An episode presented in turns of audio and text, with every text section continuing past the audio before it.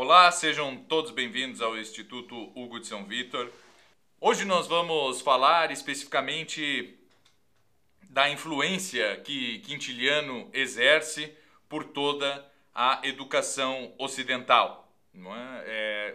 É, é o principal educador, nós podemos dizer assim, é, do, do Ocidente. Não é? Nós vemos que a, trechos das obras de Quintiliano são copiados à exaustão por diversos outros educadores sem nenhum pejo, né, sem nenhum perigo de serem taxados de plagiários, sem nenhum perigo de estarem copiando realmente o que Quintiliano dizia, porque aquilo estava muito bem dito. Né? Nós encontramos, por exemplo, já dentre os cristãos, o próprio São Jerônimo, né? São Jerônimo que traduziu a Bíblia para o latim, era um homem eruditíssimo, aluno de Donato, do grande gramático Donato, e que, é, dando conselhos para uma mãe para educar, né, que estava com uma filha pequena, praticamente reproduz é, tudo aquilo que Quintiliano fala sobre o, a educação, sobre o estímulo que deve ser dado para a criança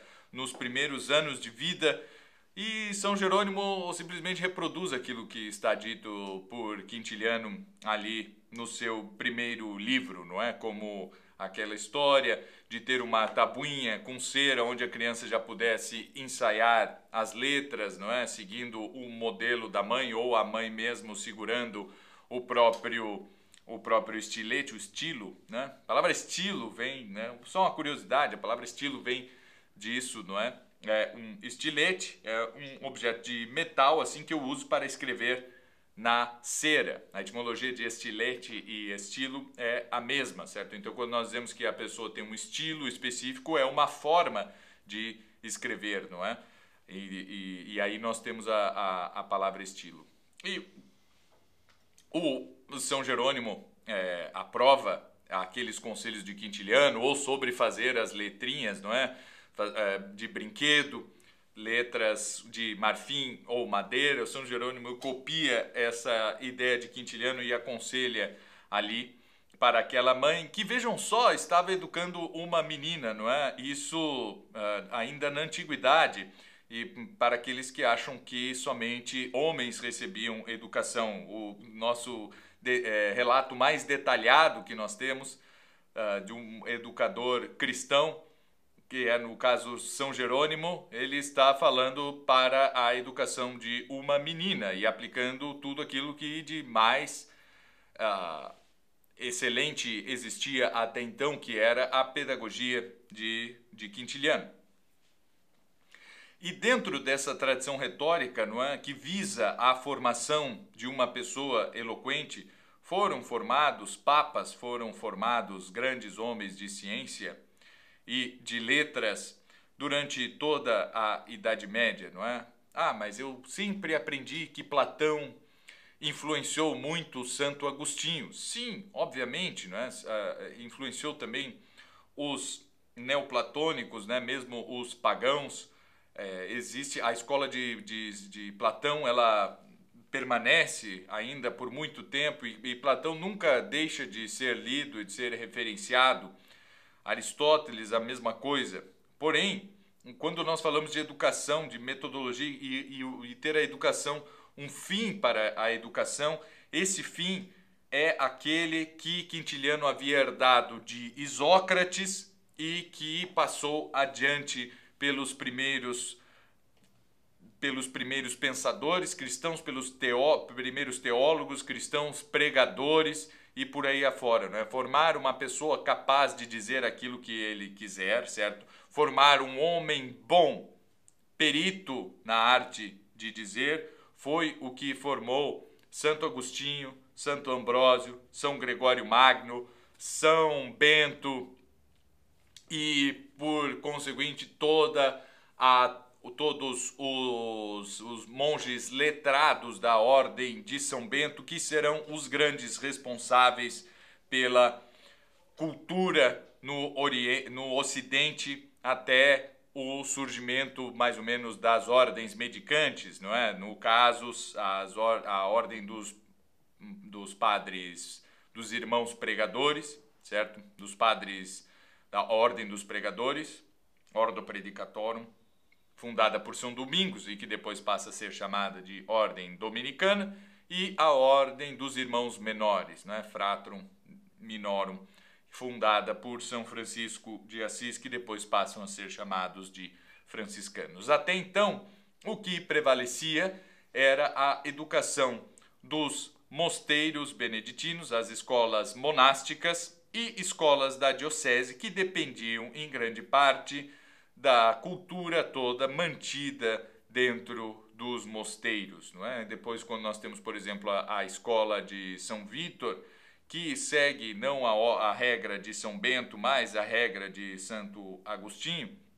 o material todo que eles com que eles podem trabalhar, não é todo a toda a, os livros e, e, e, e, tudo isso eh, existem graças ao trabalho dos monges beneditinos, monges esses que haviam sido formados numa linha de gramática e retórica muito mais do que de filosofia e dialética, sendo que a filosofia era uma serva dessa eloquência. A filosofia servia a formação desses homens peritos em dizer, em dizer as coisas.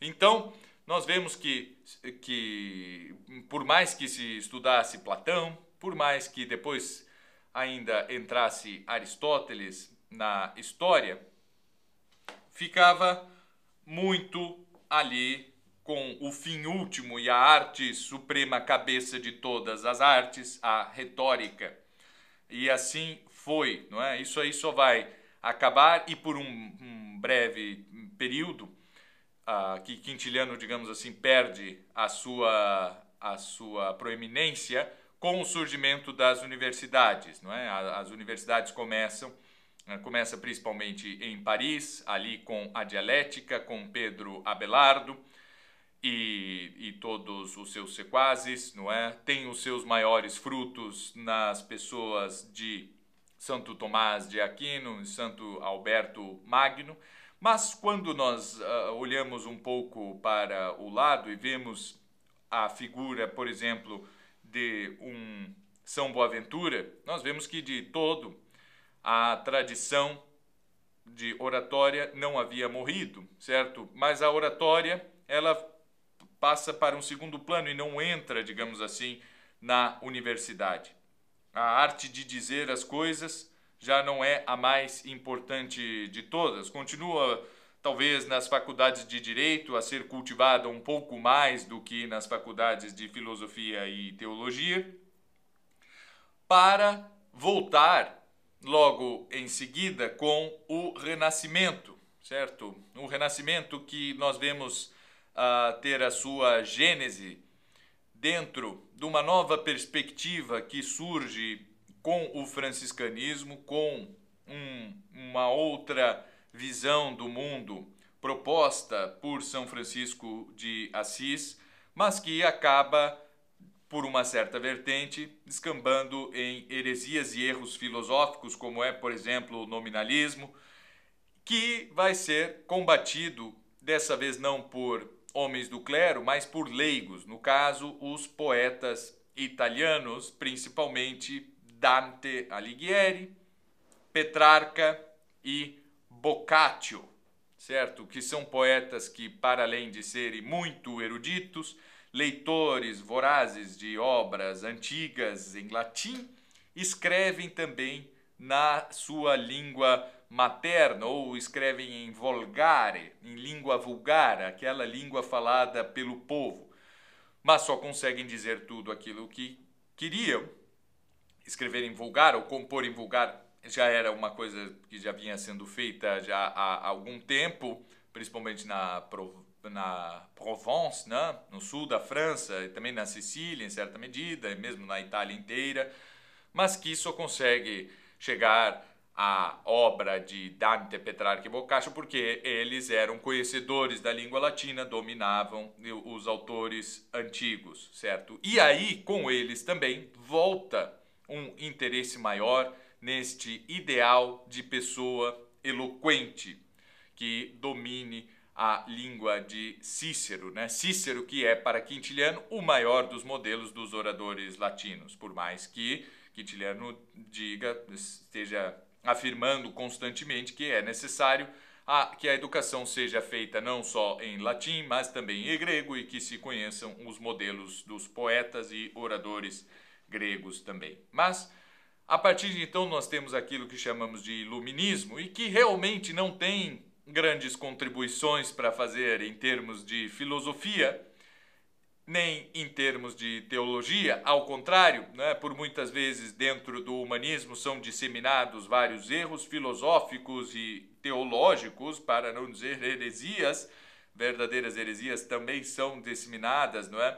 A coisa corre um pouco mais solta durante tudo aquilo que nós chamamos de renascimento. Mas nós crescemos sim neste ideal de dicendi peritus, a parte do vir bônus, não é, de ser um homem bom e perito na arte da palavra, parte do vir bônus é do homem bom, talvez é um pouco negligenciada, certo? E, e se foque demais, não é? Se perverta esse ideal de quintiliano e fique só com a parte do dicendi peritus, um perito na arte de dizer as coisas. Mas isso de certa forma, nunca acaba. Nós vamos chegar, como fruto do renascimento, em termos culturais, obviamente, e não espirituais, na Companhia de Jesus, que vai ser o maior empreendimento educacional jamais visto antes na história, certo? Em poucas décadas, há escolas dos chamados jesuítas, certo? Os irmãos da ordem é, criada por Santo Inácio, escolas deles espalhadas por todo o mundo, por todos os continentes. Não é? Aqui no Brasil não vai ser diferente. Nós temos aí a figura de São José de Anchieta, que veio para cá, cá justamente para dar aulas.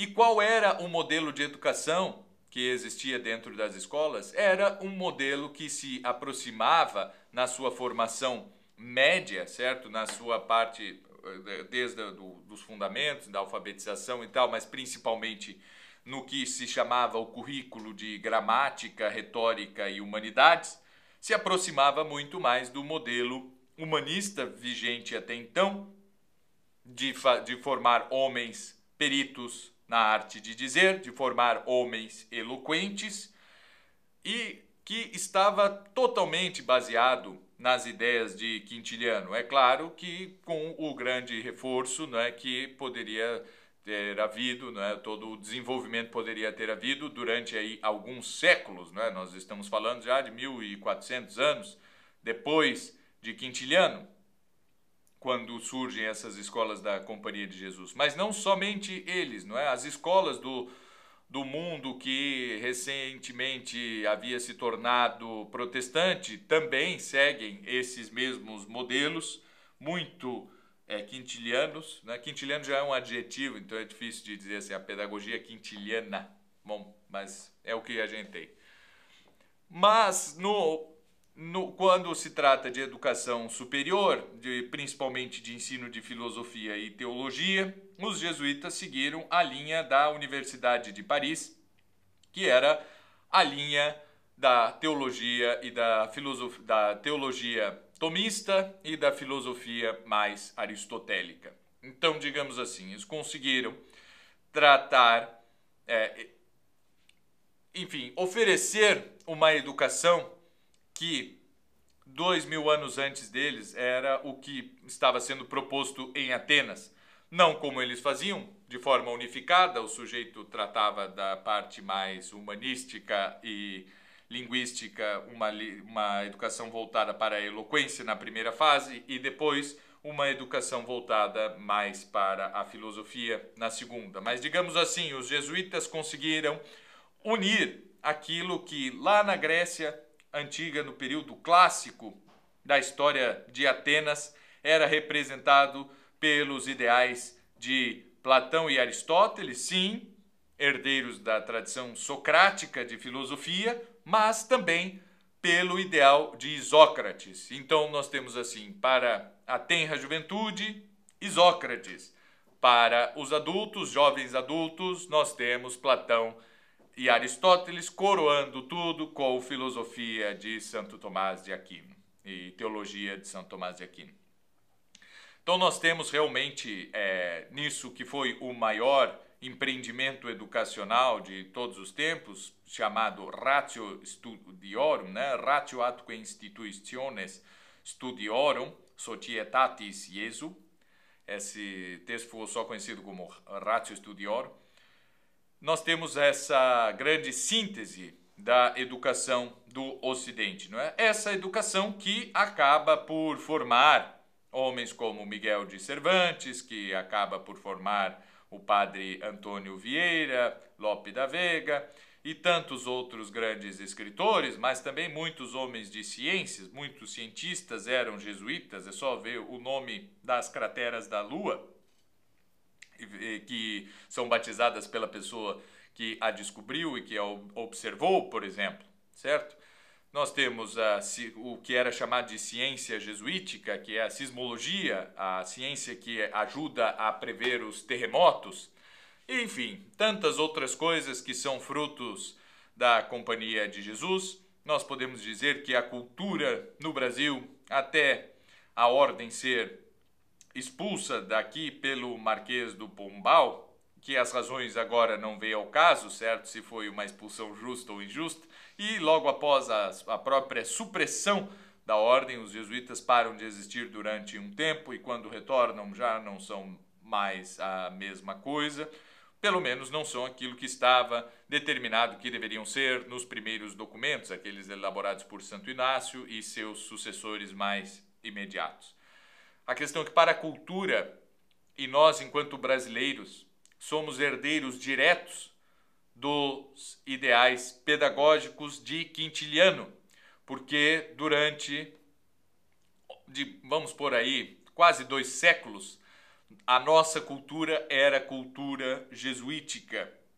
Todo o acesso que nós tínhamos a uma cultura universal vinha por meio dos jesuítas, majoritariamente. Obviamente, houve presença aqui dos beneditinos, com certeza, é, muito nos ajudaram e muito nos instruíram. Houve a presença de outras ordens, como a própria Ordem do Oratório de São Felipe Neri e tal, mas nós podemos dizer que, um Brasil, que o Brasil é, viveu durante muito tempo a cultura jesuítica. Qualquer pessoa que quiser ser bem educada é, deveria procurar um colégio jesuíta. Isso depois que a ordem volta a, a poder se estabelecer no Brasil, continuou sendo assim. Né? Eu moro numa cidade, Porto Alegre, que o colégio que tem mais prestígio até hoje, por mais que eu não recomende ninguém, a ninguém que matricule um filho lá, certo? Mas o que tem mais prestígio porque acaba aprovando um número grande de alunos nos concursos aí vestibular é o colégio jesuíta aqui da cidade. Custa uma fortuna, mas enfim, uh, ainda existe, certo? Não há nada de, não há a, a ratio studiorum parou de ser aplicada, mesmo meditada, certo? E passou a ser somente um objeto de especulação histórica uh, nos últimos tempos.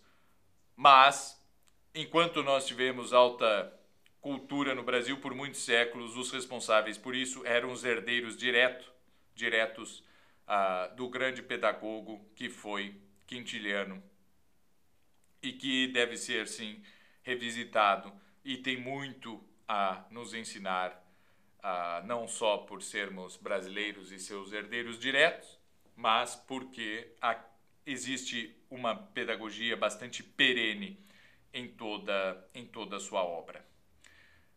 Essa foi então a nossa semana dedicada a Quintiliano.